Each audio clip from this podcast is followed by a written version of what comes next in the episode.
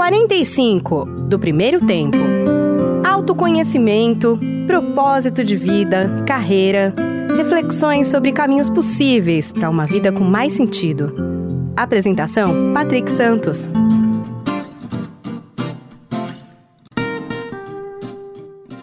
Olá, seja bem-vindo, seja bem-vinda ao podcast 45 do Primeiro Tempo.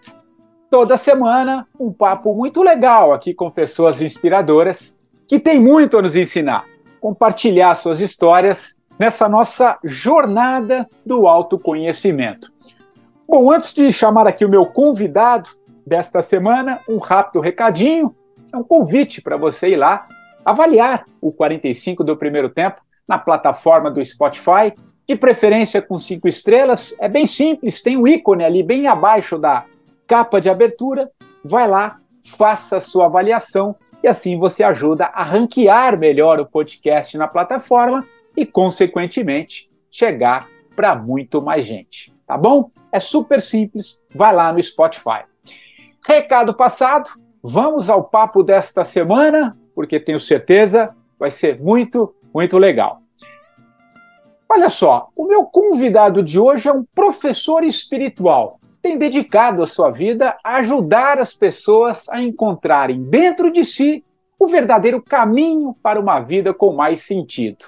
Mas seguindo a máxima de que a melhor forma de ensinar é viver o que se ensina, esse meu convidado mergulhou em seu silêncio, nas suas dores mais profundas e com a ajuda também de alguns professores espirituais entre eles Adyashant, mestre espiritual americano, que o guiou também durante grande parte do processo de amadurecimento desse meu convidado.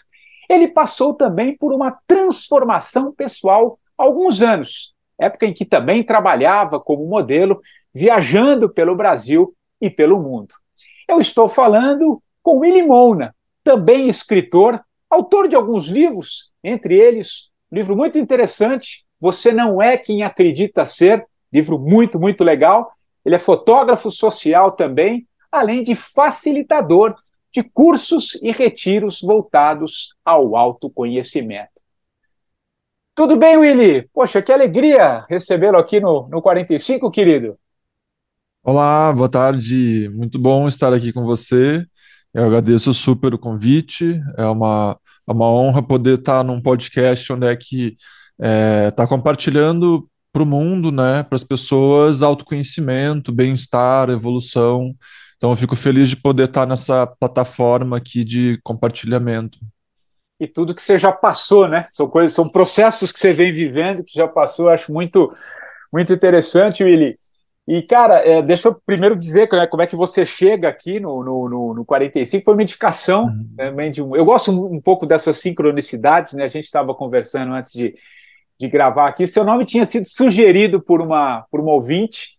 E depois, assistindo um vídeo de uma, de uma, uma pessoa que já passou aqui pelo podcast, a Marcela Leal, ela cita o teu trabalho e a tua história também. E aí eu achei bem sincrônico e acabei fazendo esse, esse convite para você. E, e, acho que assim, é, é, a gente pode começar pelo, pelo começo mesmo, como diria o outro, né? Contar um pouco a tua história, cara, porque você você é jovem, né? Você já tem um processo de amadurecimento. Estava mergulhado nos seus vídeos hoje pela manhã, antes de desse papo com você. Impressionante assim a sua busca, o seu mergulho, né? O teu processo de transformação. Como é que ele começa, Willy? Conta um pouco a tua a tua história. Sei que você também é modelo profissional, né? Atuou durante muitos anos. Acho que atua ainda, mas talvez com menos uhum. frequência. Conta um pouco a tua, a tua história. Como é que esse processo foi chegando na, na tua vida? É, bom, eu sempre comento assim que é meio complexo falar sobre a minha história, porque é. ao mesmo tempo que eu não tenho mais uma identificação com a história, ela é necessária justamente para ter essa troca. Se a gente vai fazer uma entrevista de emprego, você tem que falar sobre a sua vida, né? Só que ao mesmo tempo, às vezes eu esqueço da, do que já passou, né? Mas eu vou me dar o meu melhor para compartilhar aqui um pouquinho da minha história. E então, assim, eu saí de casa quando eu tinha 17 anos para trabalhar como modelo, hoje eu tenho 30. É, então, basicamente, já são aí 13 anos é, trabalhando como modelo, viajando primeiro pelo Brasil e depois pelo mundo, né? Viajei diversos países, é, Nova York, Paris, Milão, China, Coreia, e, e fiquei anos viajando, né, nesses lugares diferentes e adquirindo diferentes culturas. Só que ao mesmo tempo que eu estava ali trabalhando como modelo, sempre existia uma inquietação dentro de mim, uma certa sensação de vazio, uma certa infelicidade e uma certa falta de adaptação a, a, ao jeito que as pessoas viviam, né? Eu estava ali, por exemplo, vivendo minha vida de modelo e vendo como as pessoas viviam, os homens, no caso, as mulheres ali naquela área da moda. Eu falava, nossa, eles vivem de uma forma que, que não combina comigo, com o que eu, com os meus valores, com o que eu sinto que é o correto. Então, eu sempre tive dificuldade de achar lugares onde é que eu me adaptava e pessoas que falavam também assuntos que, que, que tocavam meu coração. Parecia que os assuntos eram mais vazios e banais, que nem aqui a gente está tendo uma conversa é, que tem significado, né? Não é só um bate-papo sobre, sei lá, coisas aleatórias, é um bate-papo que tem significado e as pessoas conseguem sentir isso, né? E daí, no caso, enquanto eu estava lá viajando e trabalhando como modelo, que é um trabalho profissional, é um trabalho que requer muita entrega, é, abandonar a família, dificuldade de ter relacionamentos duradouros, porque você está sempre trocando de país, de cidade, é, e daí tinha a sensação de vazio e, e, uma certa depressão, eu poderia chamar, uma certa depressão. E, e quando eu tinha mais ou menos assim 18 anos de idade, 19, eu me lembro de uma conversa que eu tive com a minha mãe. É, eu estava em Ribeirão Preto na época. É, e eu falei assim para ela: Mãe, eu sei que eu não sou essa pessoa que eu estou sendo, mas eu não sei quem eu sou. Então, esse questionamento que eu tive ali com 18, 19 anos é justamente um questionamento até mesmo espiritual. Quando a gente vai ler livros de espiritualidades, é, você vê que a gente acaba questionando quem eu sou qual que é a minha essência, qual que é a verdade que eu sou. Então, eu, estava lá eu, um adolescente, entrando na fase adulta, eu não tinha conhecimento de espiritualidade, eu não tinha lido livros, mas eu já estava questionando a minha identidade. Eu já não estava satisfeito com a identidade que eu tinha, no caso, é, William Jagnon, né, que é, eu não estava satisfeito com aquela construção que eu tinha, é, daquela, daquela aquele personagem, né? Porque cada um de nós, no decorrer da nossa vida, a gente constrói um personagem. E esse personagem tem traumas, tem dores, tem conquistas. E, enfim, né? Cada um tem o seu personagem da sua forma única. E então já existia ali um questionamento. E, e é muito difícil você seguir com a vida e simplesmente ignorar que há esse questionamento dentro de você. No momento que você começa a questionar quem você é, você nunca mais para, até que você encontre.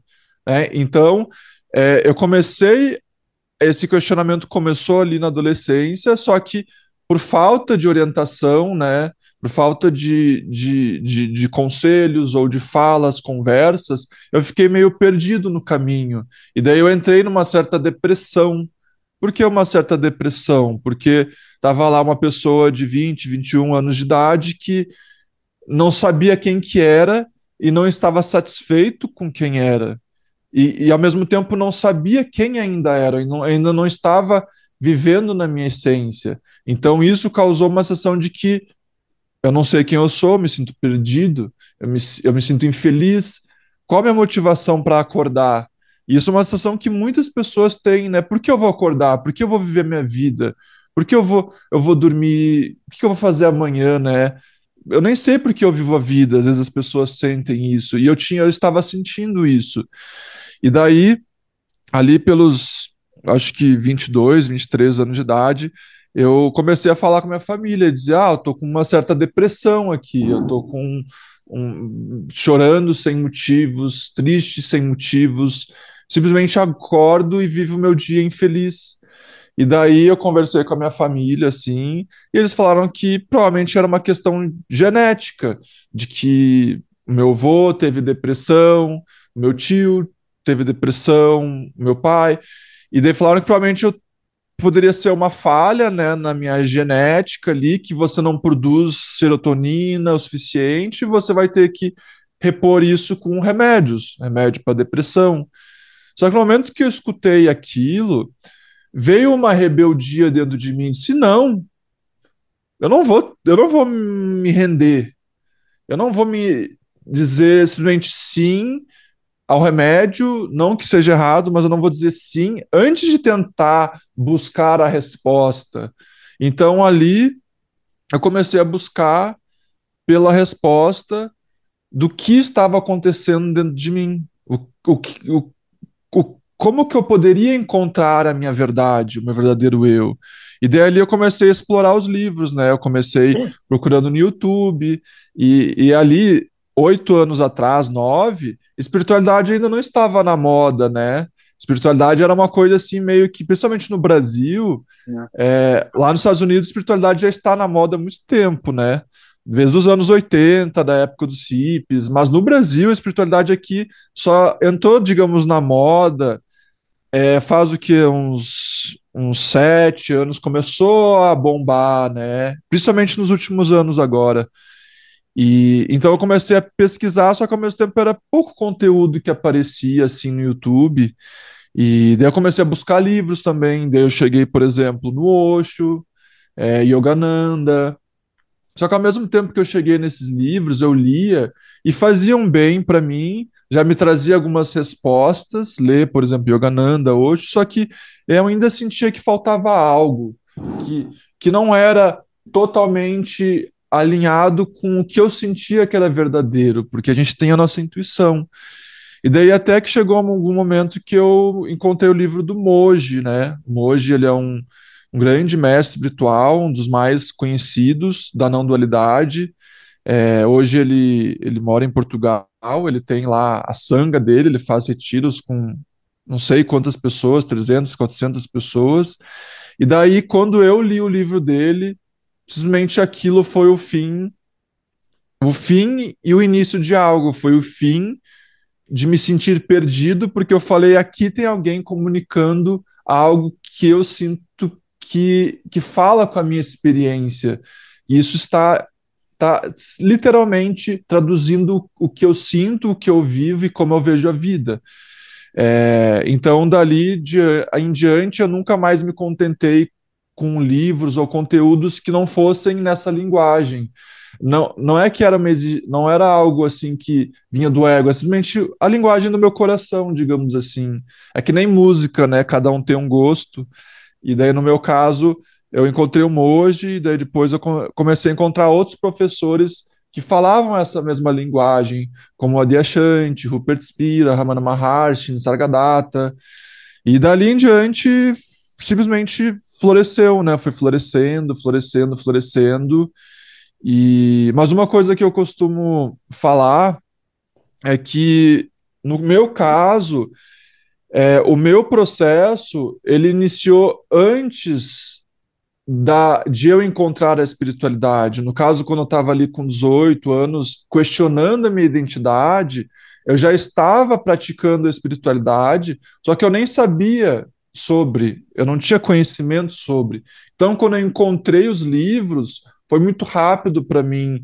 Eu já, eu já entendia o que estava sendo falado, não era, poxa, eu preciso viver isso. Eu já estava vivendo, eu só queria alguém para traduzir o que eu estava vivendo. Então, eu percebi, pô, pô, eu não sou louco, eu não sou doido, as pessoas, elas entendem, elas vivem isso, e agora eu me sinto em casa. Maravilhoso.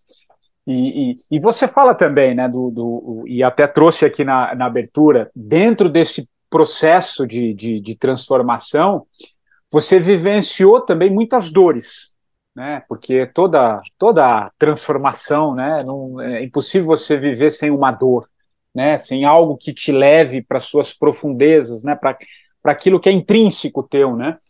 É, e que vai sendo encoberto ao longo da, da, da, vida da criança, que vai se despertando, enfim. É, no, no, no, no, teu caso, teve questões, teve, você citou a depressão, né? Teve a depressão e teve também questionamento, você teve problema também de locomoção, né? De, de, de, de, não conseguir ficar em pé, problemas nas pernas. Eu não sei exatamente, acho que você pode contar. E, e, e você foi tentando, né? Durante muito tempo resistindo a isso até o momento que você consegue aceitar certas coisas. Fala um pouquinho desse processo porque eu, e, e, aí, a partir desse processo, para emendar para a pergunta da tua história, para que você possa também trazer alguma luz para quem a, atravessa isso de alguma maneira, dessa coisa do aceitar, né? É, é, ou aceitar, ou, uso, ou algumas pessoas usam soltar, né? Se entregar de fato para a vida em si.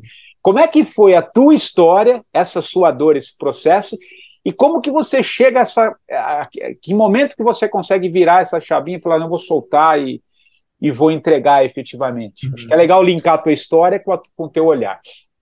Sim, é legal. É, então, eu costumo falar assim que a vida ela sempre vai fazer acontecer o necessário para ela alcançar o que ela quer. Então, no nosso caso, nós como indivíduos, a vida ela sempre vai proporcionar para nós exatamente aquilo que nós precisamos para a gente poder realizar o que nós precisamos realizar.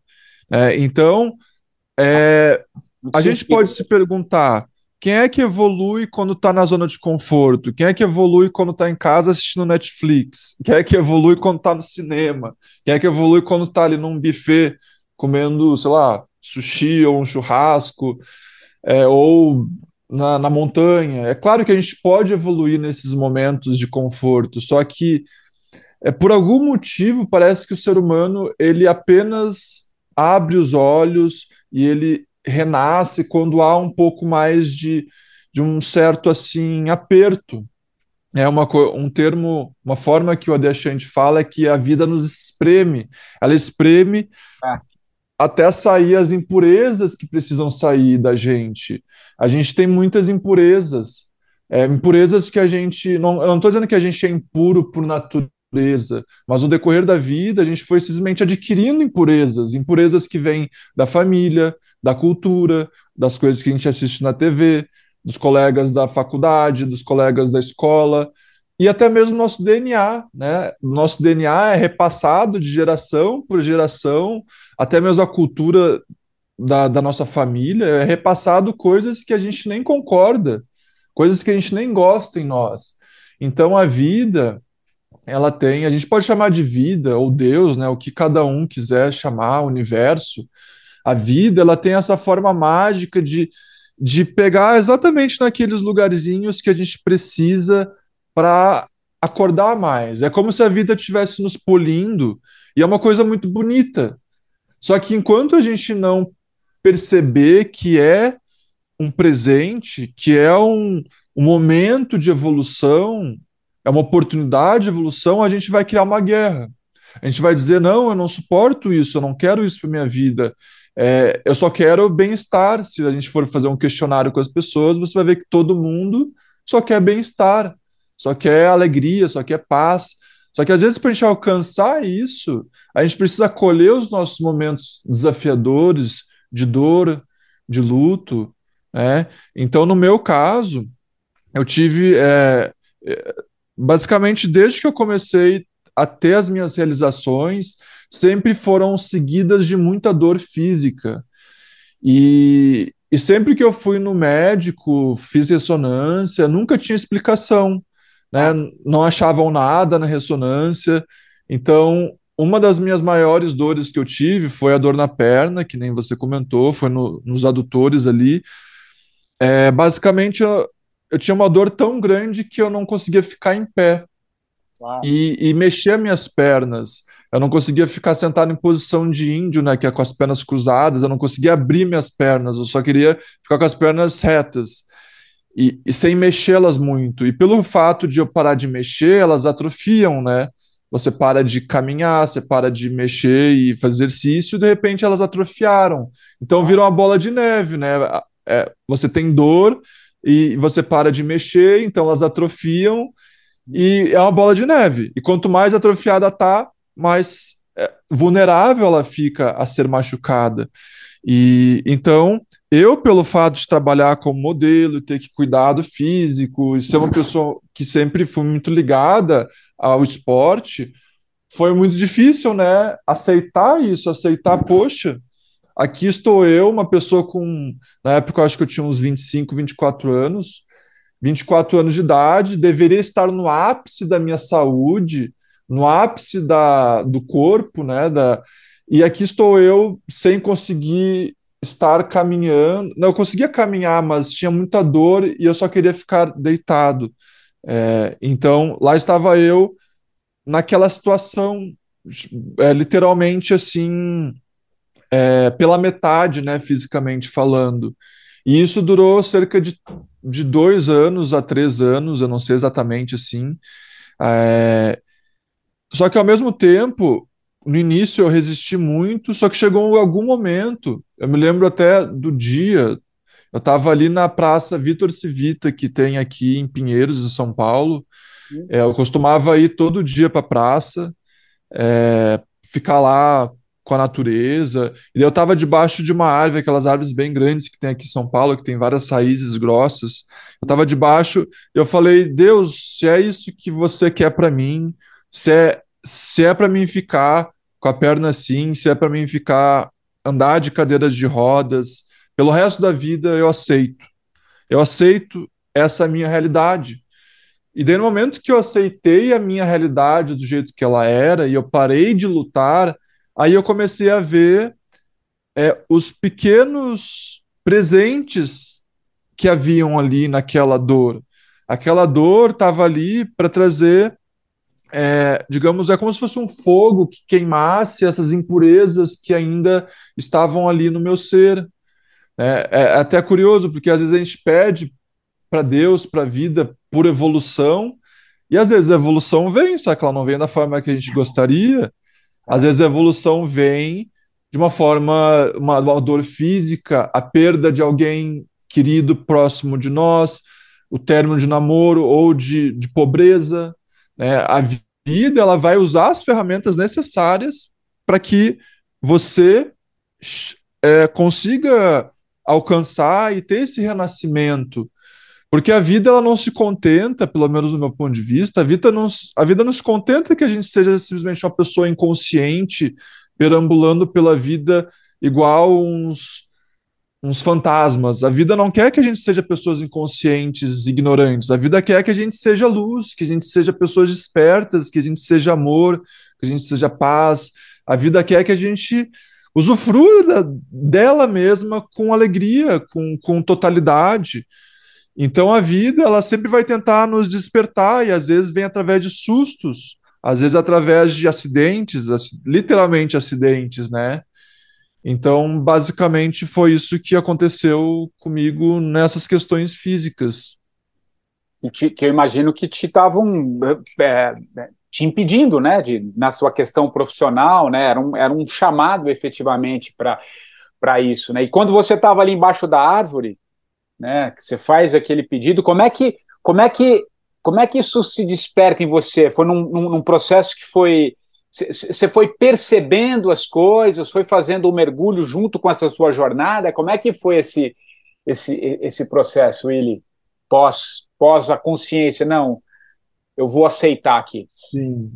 É, eu acho que assim chega o um momento que o nosso ego ele cansa de resistir, porque o nosso ego ele sobrevive à base de resistência, ele sobrevive à base de dessa fricção.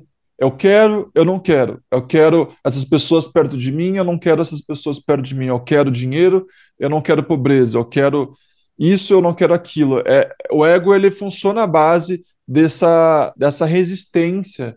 Ele sempre está resistindo a coisa, e assim ele se nutre, porque o ego ele é uma identidade, é uma identidade ilusória. E para criar a ilusão dele, do personagem, ele precisa de, de fricção. Então, eu não quero sentir essa dor. O que, que é isso? É uma pessoa que se sente separada, resistindo a uma dor que está presente. Então, essa é uma ótima uma, é uma ótima forma do ego se propagar, é criando uma resistência com algo que existe. Você entende? Porque qual que é a receita para sofrer? É você resistir àquilo que é, não é? Se tem algo acontecendo na sua vida e você diz não, você vai sofrer. Essa é a receita para sofrer. E se você for conversar com as pessoas que sofrem, você sempre vai ver onde é que você está resistindo, elas sempre vão ter uma resposta para isso. Exato. Exato. Então, no meu caso, simplesmente chegou na, na no fim dessa resistência do ego. Chega um momento que o ego percebe que, que a própria a própria insuficiência dele, ele nunca vai alcançar o que ele quer. Ele nunca vai alcançar o que ele quer. É, o ego ele, ele vai resistir o máximo que ele puder. Então, para algumas pessoas, é necessário chegar nessa insuficiência de literalmente bater a cara na parede e perceber eu não vou conseguir resistindo, eu tenho que aceitar minha vida como ela é. E, e aceitar a vida como ela é não significa que eu não vou fazer uma fisioterapia, por exemplo, né? Digamos, eu aceitei minha perna como ela tá. Da noite para o dia já sai é, andando. E de repente eu não tenho mais dor e eu tô forte e, e tô por aí correndo pelas ruas da cidade. Não. Aceitar não significa é, não se movimentar no, no, sentido literal, né? De, de, de você fazer coisas para superar aquilo. Digamos, ah, aceito que eu estou sem dinheiro e, portanto, não farei nada para conseguir dinheiro. Isso não é aceitação. Aceitação é aceitar a situação atual, mas não quer dizer que você não vá dar o seu melhor para modificar aquilo. Então, assim, entenda que, digamos ali no meu caso, há uma diferença entre eu aceito minha dor, mas eu vou, claro, dar o meu melhor para transcender ela. E caso eu não transcenda, tudo bem. Você entende? A aceitação vem com tudo bem. Eu vou dar meu melhor. E se conseguir transcender essa dor, perfeito. Mas se eu não conseguir, eu já aceitei. Então você já aceitou ambas as, as os caminhos, caso a dor persista ou caso a dor saia. Mas digamos que a outra a outra opção é a gente resistir. Eu não aceito que essa dor está aqui e, portanto, eu vou tentar fazê-la sair. Só que isso apenas aumenta. Aumenta a dor, aumenta a resistência e aumenta o sofrimento. Porque, às vezes, é, Deus, a vida, trouxe para nós uma bênção disfarçada de uma dor e você está dizendo não para ela. E daí você não está aprendendo o que você tem que aprender com essa dor. E daí você pode dizer, nossa, Willis, é uma coisa muito espiritual, é uma coisa muito mística. Mas o próprio Carl Jung, né, que é um psicólogo é, muito famoso, com muito respeito, né, tem até a própria área da psicologia dele, é, ele falava assim que enquanto você não aprender o que você tem que aprender com certos acontecimentos, eles vão continuar se repetindo até que você aprenda. Então, se aquela dor não serviu para você aprender algo, ou aquela o término, a, a, perda de um emprego, um acidente, uma doença, vai acontecer de outra forma até você aprender o que você tem que aprender. Então, foi mais ou menos isso que aconteceu comigo e é isso que acontece com a maioria de nós. É isso, né? E é, é, até tem um trecho no teu livro, né, que você fala quanto mais negamos a verdade, mais difícil a vida se tornará. Quer dizer, você fica o tempo inteiro, né, batendo ali até uma hora que ou você aceita, como foi é, a partir do teu exemplo mesmo, tua própria história deixa isso muito claro, né, ou você vai ficar ali perpetuando aquilo por, por muito mais tempo, né. E por que, que a gente perpetua tanto assim? Por que, que a gente resiste tanto, Willi, dentro da sua experiência e tudo que você está vivendo e tantas pessoas que você é, convive também? Da onde vem esse sofrimento? É lá da, da infância, do processo de, de, de construção de, de, identidade? Por, que, que, por que, que a gente chega a esse ponto de resistir tanto? E só quando vem uma dor muito forte que efetivamente a gente pode mudar? Porque talvez tem gente que também não muda, mesmo mesmo diante Sim. de situações como essa, né? E fica tentando achar que a, que a questão ainda está fora, né? Não é sobre você, é sobre o mundo, sobre o, o que te cerca. Da onde vem tudo isso, cara? Então, é, você meio que trouxe duas perguntas nessa, nessa sua fala, né? Você perguntou de onde que vem o sofrimento, mas ao mesmo tempo você também perguntou por que a gente existe tanto, né? E, e respondendo de onde que vem o sofrimento, é claro que tem diversas explicações, ah, né? Por um exemplo, na área, história, né? É. na área da psicologia vai ter uma explicação para o sofrimento, na área da filosofia vai ter outra, mas do meu ponto de vista, é, o sofrimento vem dessa desconexão que a gente tem com a nossa essência. E você, se você for fazer um questionário com as pessoas que sofrem, sempre, sempre vai ver para você vai sempre vai ver que elas sentem esse vazio, essa ausência de algo, falta algo em mim que, que é isso que falta? Isso é visto nas religiões também, né? no cristianismo, no budismo. Essa é a essência da própria religião. Algo falta no ser humano e ele busca por resposta. E a religião surgiu como uma forma de, de dar resposta ao sofrimento. É, o sofrimento é causado por essa desconexão. Né? Digamos, a gente era um e de repente a gente se, a gente se, se separa e agora eu sou dois, no caso, sou dual. Eu sou, eu sou vários, eu sou vários, eu sou dividido e eu me sinto separado. Eu sou separado do outro. Eu não sou mais um com outro, eu sou separado. Aqui está eu, Willy, e aí está Patrick, e aí tem outras pessoas que estão aqui com a gente, e somos todos separados, cada um no seu quadrado. É, essa, é, essa é assim que o ego vê a vida, essa é a separação. E ele se sente separado da vida, ele não se sente uno com, com o universo, com Deus, com a natureza. Né? E essa, essa é a causa da separação e também a causa do, da própria miséria que a gente vê no mundo. Por que a gente destrói o mundo? Porque a gente se vê separado dele. A gente se, se você se vê-se um, por exemplo, com uma árvore, com, com um animal, por exemplo, você não iria querer fazer mal para aquilo a não ser que fosse necessário. Tudo bem derrubar uma árvore caso necessário para construir uma casa, ou seja lá o que for. Mas você se sente um com aquilo, você vai pensar duas vezes antes de fazer algo. Então a gente só destrói o nosso mundo porque é uma, é uma sociedade egóica, que, que se sente separada. Por exemplo, o que é a guerra? É eu contra o outro. Aquela pessoa é outra é divisão, entende? Somos, somos dois separados. Como seria uma pessoa, digamos, duas pessoas, dois países que estão em guerra e de repente eles per perceberem que não apenas são irmãos, mas eles são um? Você acha que a guerra iria continuar? Não iria. Entende? Então, o reconhecimento da unidade é justamente é, a, o fim do sofrimento. Quando você percebe a sua essência, esse sofrimento acaba que você relembra de que você não é aquele ego separado, aquela identidade separada.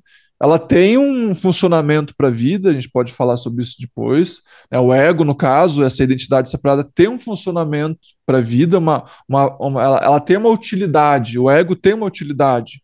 Só que ele não deve ser o senhor da nossa vida.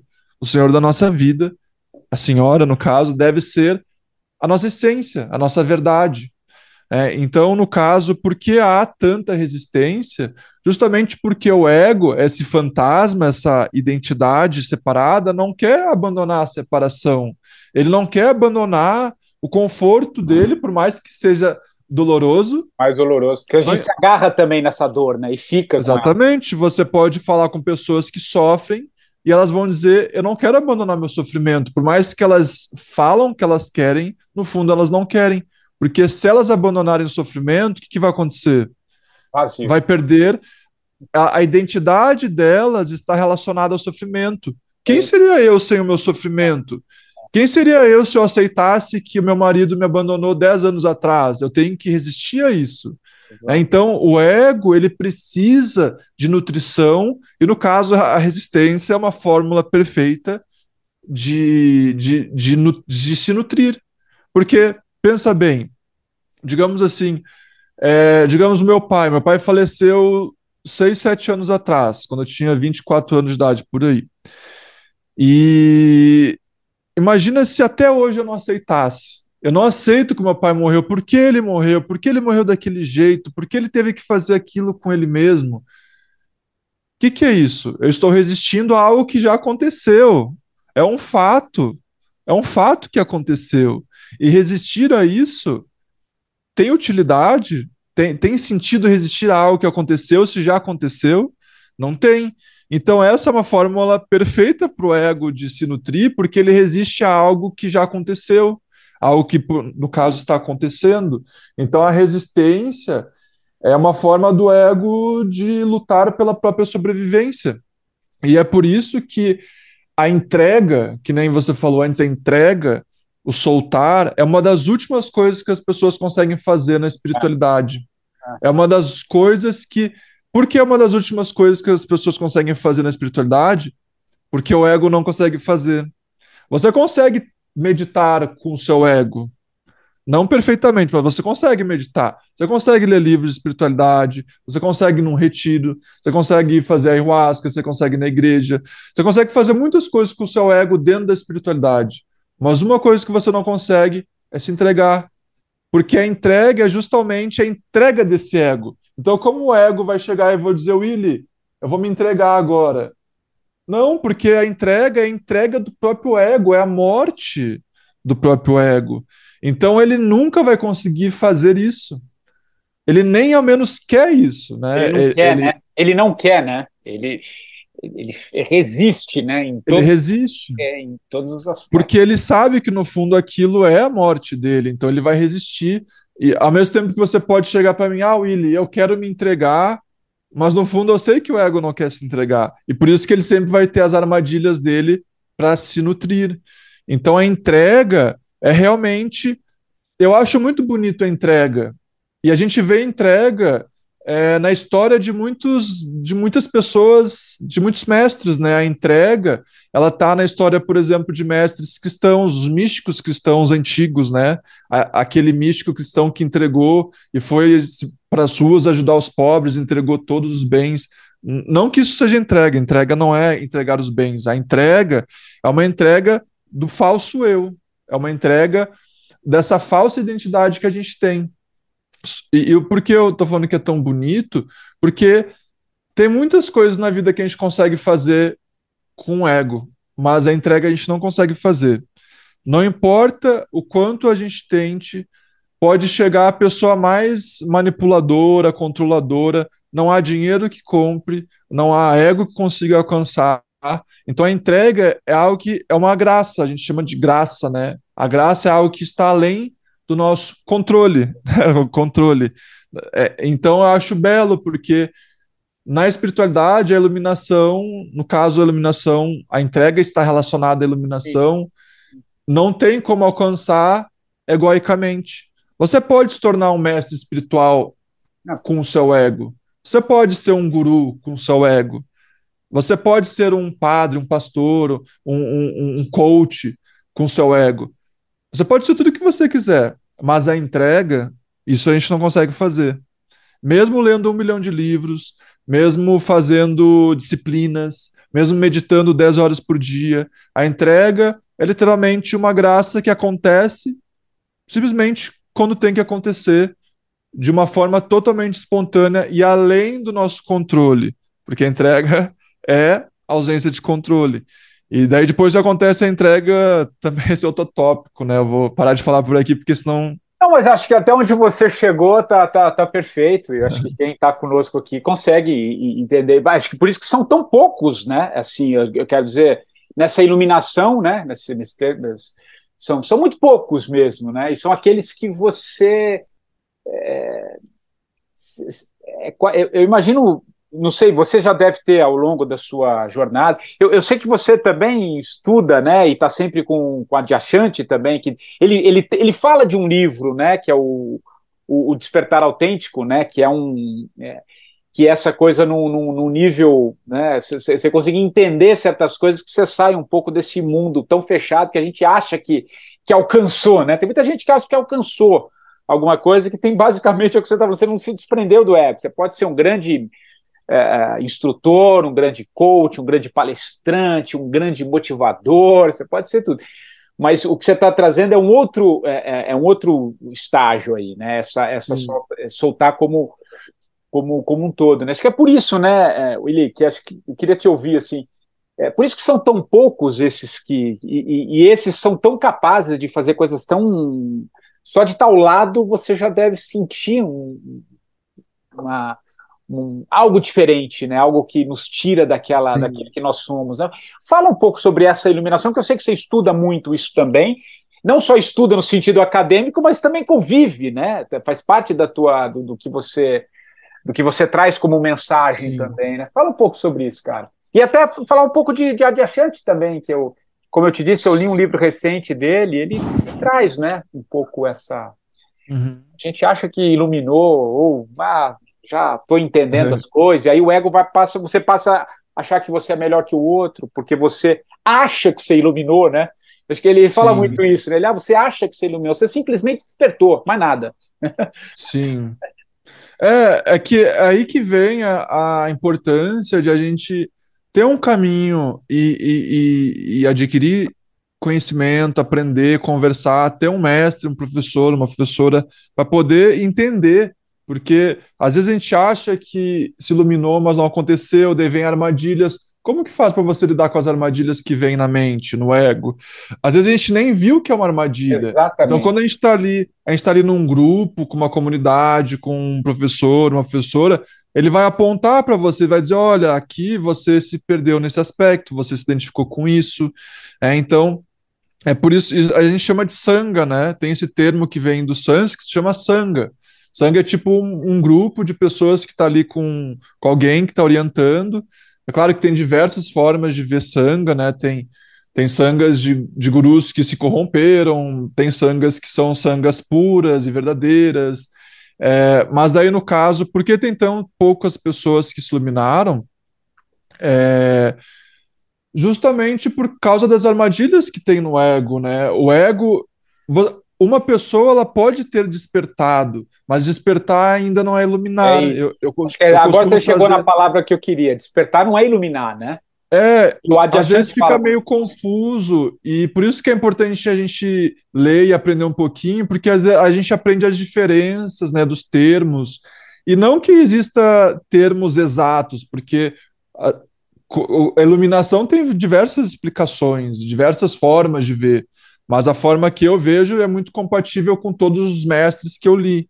É, então, no caso, é, despertar para mim, vamos trazer essa diferença para as pessoas aqui, para todos nós poder aprender claramente a diferença de despertar, é aprender o que eu não sou. O que, que aconteceu lá quando eu tinha 18 anos de idade? Que eu falei? Eu não sou essa pessoa. Eu despertei. Eu despertei do que eu não era. Eu sabia que eu não era aquele aquela pessoa que tinha vivido aqueles outros 18 anos da vida, aquela identidade, aquele personagem. Mas eu não, ainda não tinha descoberto o que eu era. Eu não tinha tido reconhecimento do que eu era. Então, saber o que eu não sou ainda não é saber o que eu sou. Entende? Essa é a diferença. E, e daí a iluminação é reconhecer claramente o que eu sou. Só que esse reconhecimento, Patrick, não pode ser realizado através do ego. Entende? É a mesma coisa da entrega. O reconhecimento do que eu sou não é intelectual. Você não vai conseguir fazer isso mentalmente. É que nem a entrega, não, não tem como fazer egoicamente. E o reconhecimento do que a gente é, no caso a consciência, que a gente é, é a, a própria consciência reconhece que ela é consciência. Esse reconhecimento se chama iluminação. Só que aí que vem outro termo que eu vou trazer para você, que acho que você vai achar bem interessante, que é chama sadhana após iluminação. Sadhana é um termo em sânscrito significa prática. Até mesmo a pessoa que alcançou a iluminação, que ela se iluminou, tem a prática pós-iluminação. O que, que é a prática pós-iluminação? Então, no caso, eu, eu reconheci o que eu não sou, eu despertei. Eu reconheci o que eu sou, eu me iluminei. Só que eu vivo isso o uhum. tempo todo, eu vivo isso 24 horas por dia, eu vivo isso nos meus relacionamentos com a minha família, no meu namoro, no meu casamento, no meu trabalho, quando eu saio para a rua, quando eu estou no trânsito. Enfim, eu vivo isso claramente e completamente na minha vida. Não, ninguém desperta ou se ilumina e de repente está vivendo isso 100% do tempo. Então, até mesmo uma pessoa que se ilumina, ela passa por uma fase de transição que é que eu chamo de incorporação da iluminação. você começa a incorporar o reconhecimento de que você é a consciência nas diversas áreas da vida. E essa é a parte que as pessoas têm mais dificuldade de conseguir é, incorporar o que elas são na vida cotidiana. É, é esse, é o, esse é um ponto legal você, você explorar. Que acho que é isso, essa é a grande dificuldade, né? Eu acho que sim. A, é, a, a entrar um conflito, né? É, é, você acha que existe um conflito, né? Às vezes a única diferença entre nós e um mestre, digamos, vamos usar esse termo mestre, que as pessoas às vezes não entendem muito bem o termo mestre, mas é tipo o mestre de cozinha. Quando a gente escuta a palavra mestre de cozinha, a gente não sente nenhuma nenhuma, nem, nada de negativo, mas quando a gente escuta mestre espiritual, às vezes vem uma conotação negativa, porque a gente, nosso ego pensa, quem é esse mestre? Quem é essa pessoa para dizer o que eu devo fazer? Mas assim como mestre de cozinha, ele é muito propício para dizer o que você deve fazer no seu estrogonofe, né, na, na, na, sua comida.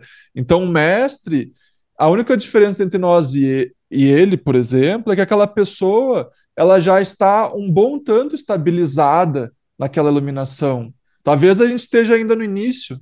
Talvez, digamos assim, eu vou pegar o um exemplo. Ontem eu estava finalizando um retiro online e daí me falaram assim no retiro, uma participante falou assim: "Olha, William, eu consigo ficar nesse estado de consciência quando eu medito, hum. é, em pequenos momentos, às vezes quando eu estou dirigindo, mas daí nas outras áreas da vida, quando eu estou me movimentando, quando eu estou trabalhando, quando eu estou com minha família, com meus filhos, o ego já volta. Né? Então a única diferença é que um mestre ele consegue viver nesse estado a maior parte do tempo. Talvez não 100%, mas 98%, 97%, depende de pessoa para pessoa. E então é uma fase de transição, já que você é um termo que o professor, o mestre lá de Londres, o Super Spira, usa, é um termo bem interessante, é uma colonização da consciência. Você está colonizando o seu corpo e a sua mente com a consciência. É, então, imagina, Patrick, imagina, nosso corpo e o nosso ego, eles, não, no caso, o nosso corpo e a nossa mente, eles têm servido a quem durante toda a nossa vida? Ao ego, né? Ao personagem. Daí imagina você está ali com 30, 40, 50 anos, e de repente você desperta. Você desperta para o fato de que você é uma consciência, que você é a consciência pura, o seu verdadeiro eu. Tá. Agora, o seu corpo e mente, ele vai entender isso imediatamente? Depois de 50 anos servindo ao ego? Exatamente. Não vai. Então, o nosso corpo e mente, por mais que você possa ter despertado, eles têm né, a nossa idade, 30, 40, 50 anos de condicionamento servindo ao próprio ego. Então, é óbvio que vai haver uma, um bom tempo até que você consiga é, colonizar, tirar a colonização do ego no corpo e mente e colonizar com o, o, reconhecimento de que eu sou a consciência. Então, é por isso que o mestre, por exemplo, que nem o Adyashant, ele sabe falar tão bem sobre todos esses processos porque ele passou por isso. Né? Ele passou por isso, ele viveu isso, então ele sabe explicar. Então é um processo que leva tempo e ele costuma falar assim que, né, na visão budista, pode levar de 5 a 10 anos para você começar a se estabilizar. Começar a se estabilizar. É, e olhe bem, você, a pessoa pode dizer, ah, William, eu tenho 20 anos de espiritualidade eu nem sei do que você está falando, mas estar na espiritualidade não significa que você despertou. É isso. Você pode estar na, você pode estar na espiritualidade e ainda não ter despertado. Então, depois que você desperta, depois que você reconhece a consciência e acontece essa iluminação, daí ali pode levar de 5 a 10 anos, não que tenha, não tem um tempo específico, isso é muito aleatório, mas é meio que uma média que os budistas ele perceberam e conversaram entre si e falaram: ah, provavelmente de 5 a 10 anos para você começar a se estabilizar. E... Não, maravilhoso, não, maravilhoso essa, essa explicação que você trouxe, e, e acho, acho muito isso, assim, né? Eu, eu, eu trago um pouco. É, eu, eu, venho num processo de busca de mudança de vida, né? De cinco anos para cá, e tem horas que às vezes eu, eu falo assim, nossa, tanta coisa que né, na minha vida de cinco anos para cá, formas de enxergar as coisas, modelo de trabalho, jeito de encarar o mundo, de relacionamento, uma série de questões, e tem horas que você acha, não, mas tá, tem, tem um certo. Um, quando às vezes eu falo um pouco de se soltar, tem horas que você tem uma cobrança que é o ego aí falando, né? Que ele quer aquilo, que, que as coisas uhum. aconteçam. E, e, e, quando eu olho um pouco para isso e te ouvindo, é, é, traz, traz um, um, um certo uh, conforto. Em que sentido? Quando você fala do tempo. Porque o tempo é, é isso, você não muda uma coisa, você, você não sai de A para B é, da noite hum. para o dia. Tem todo um processo que às vezes você nem percebe a mudança, mas existe algo acontecendo, né? Sim. Existe algo acontecendo que às vezes você para ver a ilha você tem que sair um pouco da ilha também em alguns aspectos, mas é, então quando é, é, você deixar claro, porque o corpo está impregnado de todas as suas memórias, não só físicas Sim. e psíquicas, é. todos os sentidos, né? Você pode Exato. falar um pouco disso também, mas é, é, é, um, é um processo, né? Que que, que é maravilhoso porque é um clichê, mas os clichês são verdadeiros. É um uhum. clichê, mas os clichês são verdadeiros. Que o tempo é meio que o senhor da razão, né? Ele tem um, ele tem um, um, um processo. Então é, é reconfortante quem está tá conosco aqui e às vezes se vê em situações como essa. É uma forma também de tem, tem que ter um pouco de autocuidado, né? Acho que você podia falar um pouco sobre isso também, William, um Sim. pouco de autocuidado nesse nesse processo, né, cara? Porque é Sim é uma caminhada, cara. É caminhando que você faz o caminho, né? Como já diria. Sim. É, é, espiritualidade ela não é muito diferente das outras áreas da vida, né? Que a gente precisa de tempo para você se tornar, por exemplo, uma pessoa, um jornalista profissional. Com certeza, na primeira entrevista que você foi fazer, você às vezes tremeu, falou besteira. Isso. E, enfim, você para você se tornar um pró na área de entrevistar alguém, de fazer um podcast, levou tempo. É, e ser pró na área de viver na essência também leva tempo. No caso, um, um mestre nada mais é uma pessoa, é um pró naquela área. Mas talvez se você perguntar para aquele mestre se ele sabe cuidar do jardim, ele não vai saber cuidar, se ele sabe tocar violão. Então é uma, é uma área onde é que ele é pró. E ele sabe falar sobre aquilo porque ele vê aquilo. E daí, no caso, é, qual que foi a sua pergunta mesmo? É eu, eu, fiz uma, uma, uma, salada, eu fui, fui dando um é. raciocínio, é. eu estava falando um pouco que a gente vai impregnando mesmo isso impregnando. No, no, no, corpo, né? Então ele não sai, está nas memórias, na psique, então demanda esse esse, esse, esse, auto... esse tempo, né? Esse, esse autocuidado, né? Esse autocuidado. Autocuidado, né? Você falou. É fundamental, Sim. né? É. é, eu sempre falo para as pessoas nos meus grupos que a, a autocobrança não tem que part ter participação no processo da evolução. A gente, a gente entra no, no caminho da espiritualidade com quem? Quem é que vem junto? O ego. O mesmo ego que te cobrava na época da faculdade, que te cobra no seu trabalho. Você acha que ele não vai ir junto para o seu caminho espiritual? Óbvio que ele vai. É. Espiritualidade não significa ausência de ego, muito pelo contrário.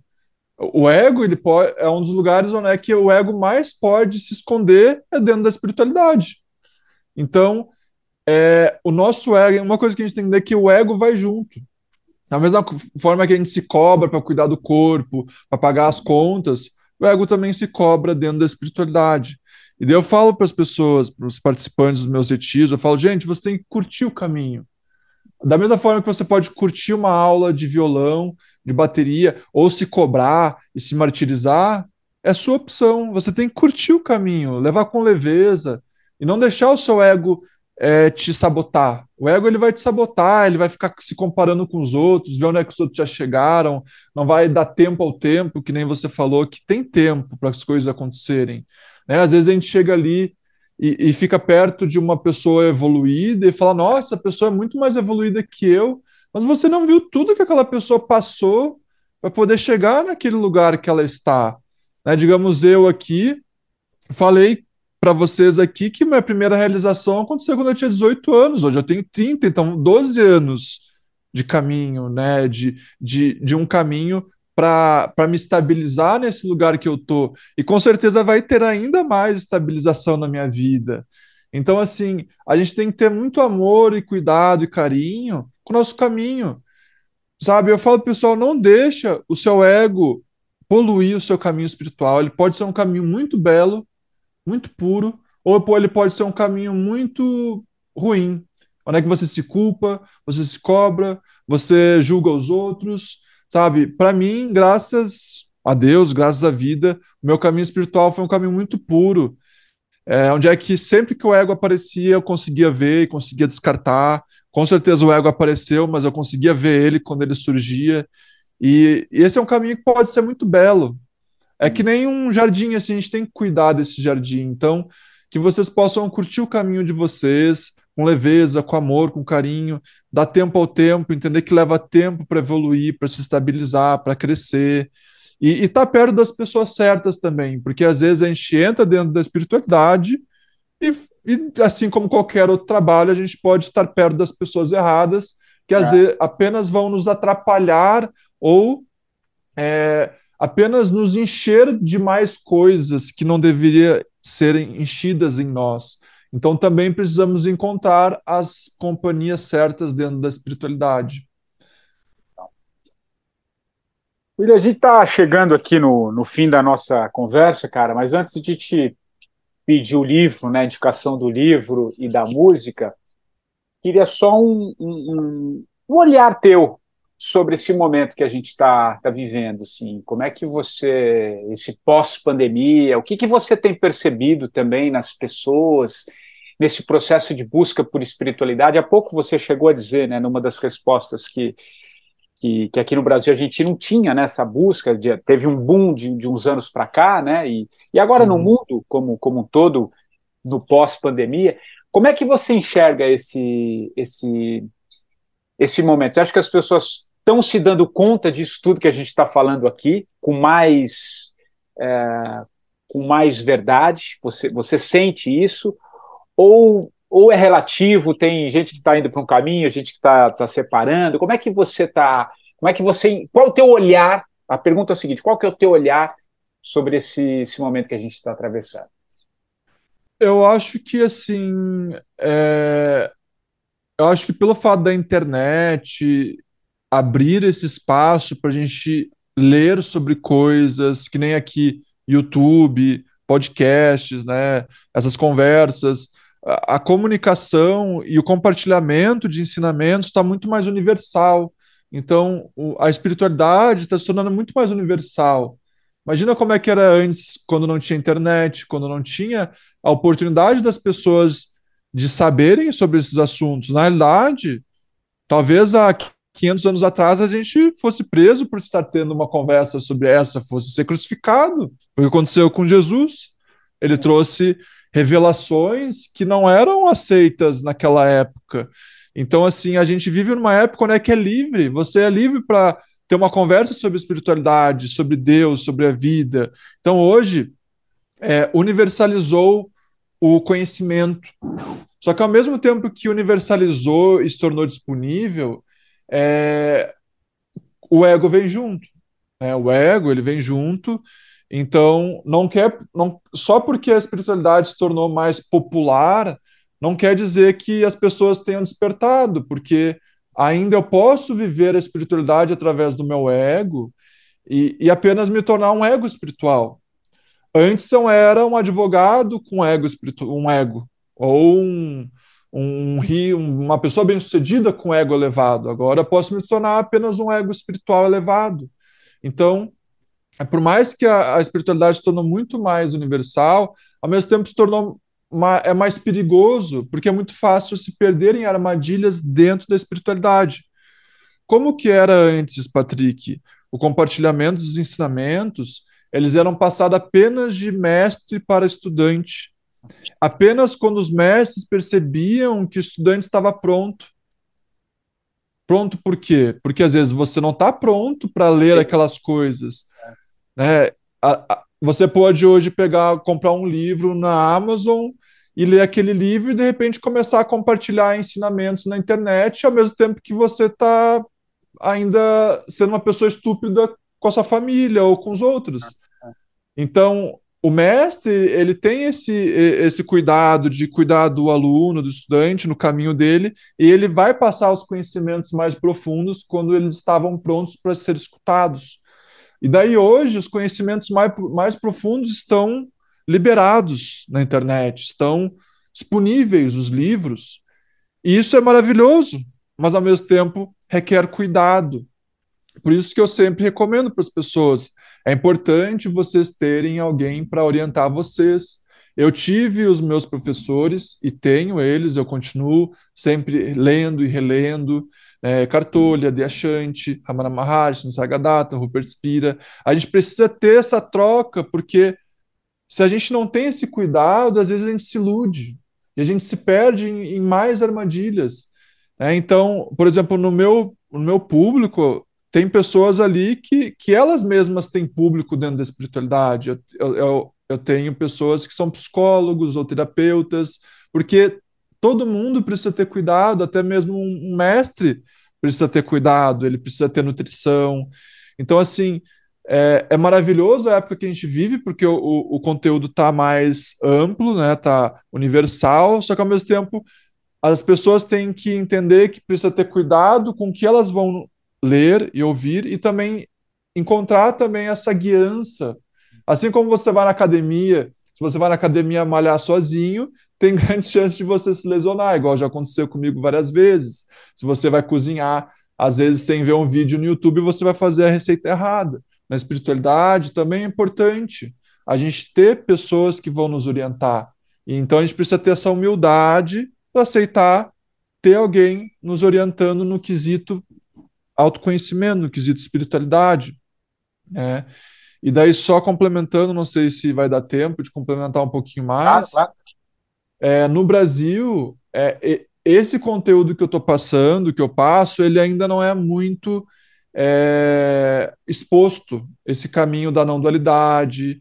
É. por exemplo, o, o, termo professor espiritual. Quantos aqui sabem o que, que é isso? Exato. Esse termo nem, nem é conhecido. O meu professor, ele faz retiro com 400 pessoas. Que professor espiritual aqui no Brasil faz retiro com 400 pessoas? Ninguém, não tem.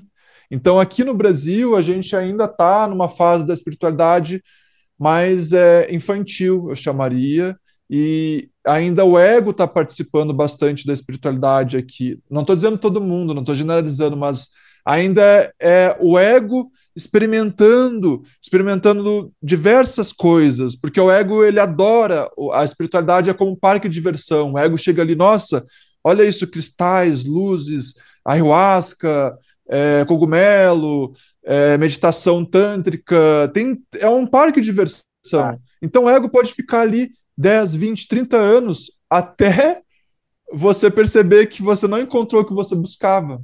É isso. E, e só que lá na Europa e nos Estados Unidos, a espiritualidade é compartilhada há muito mais tempo.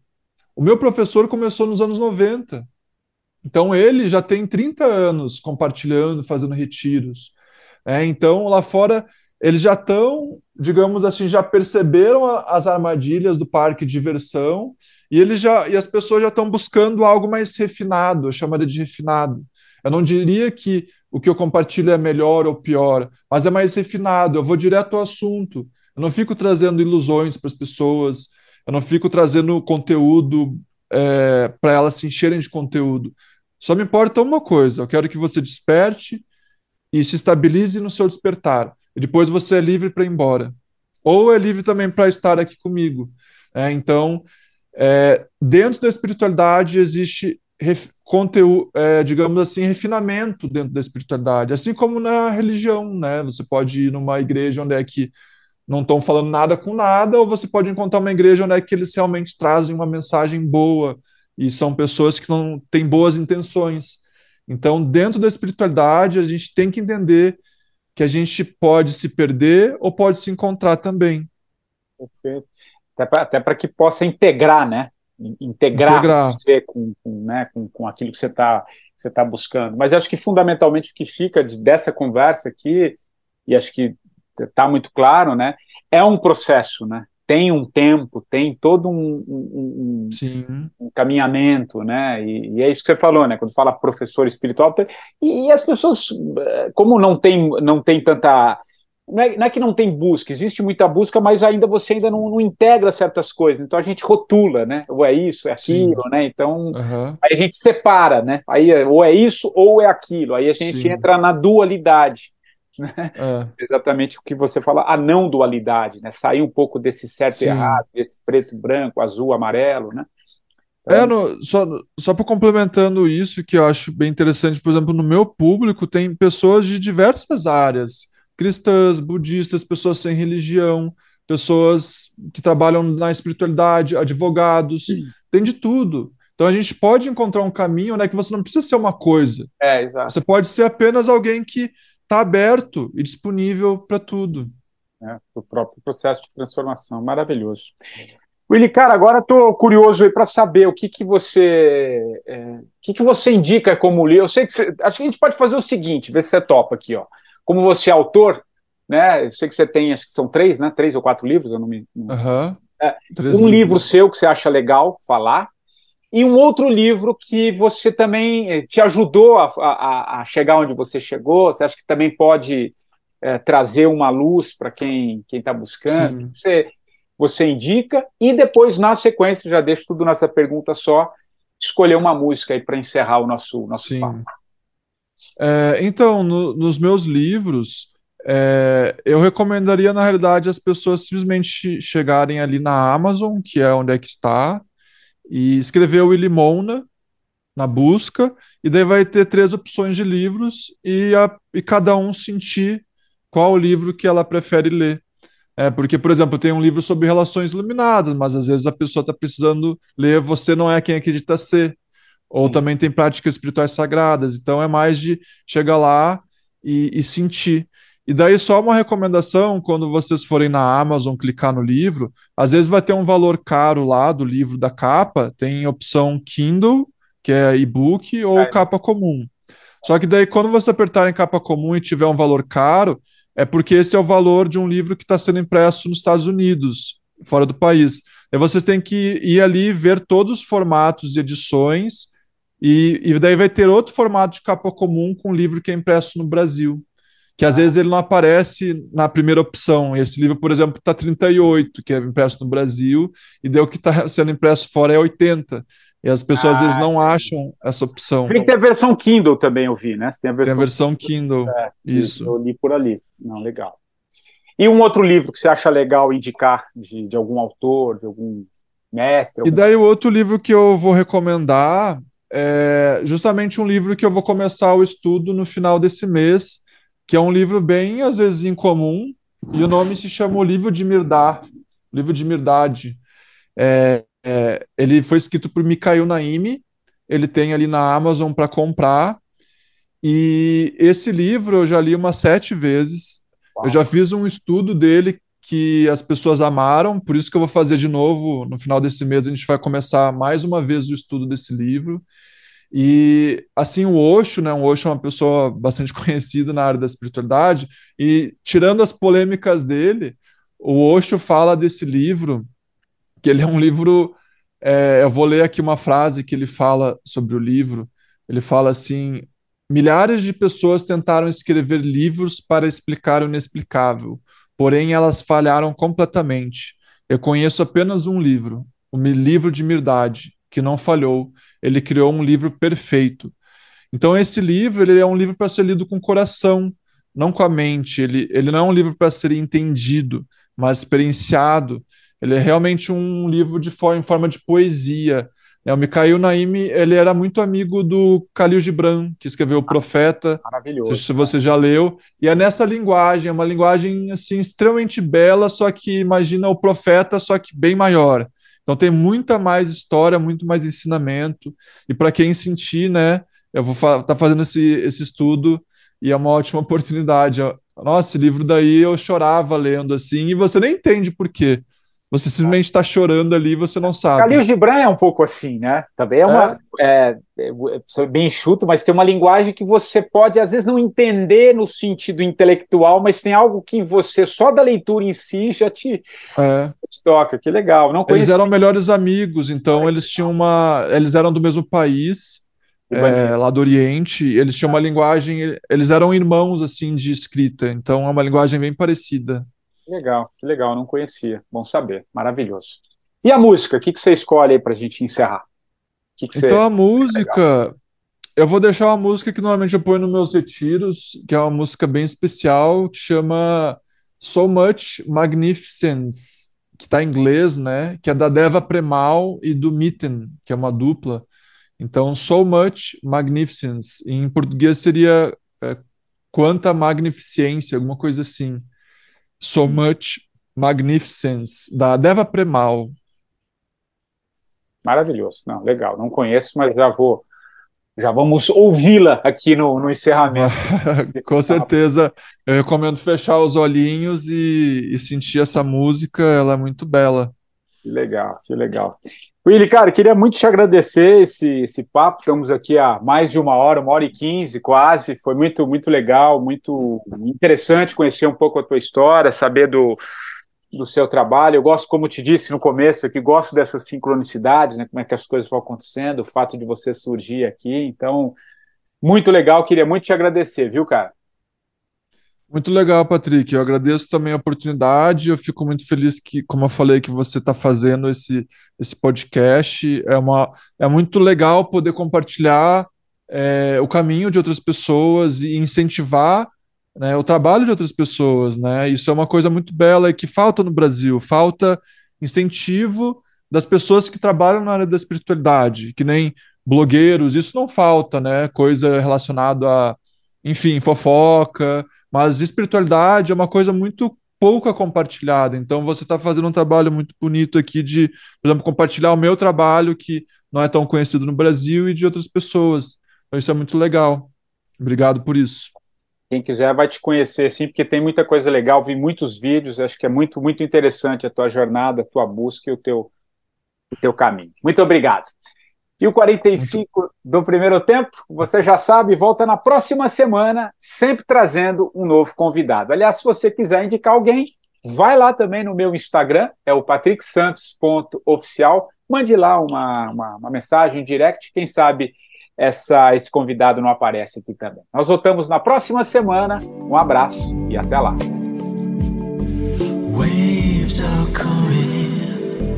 Waves are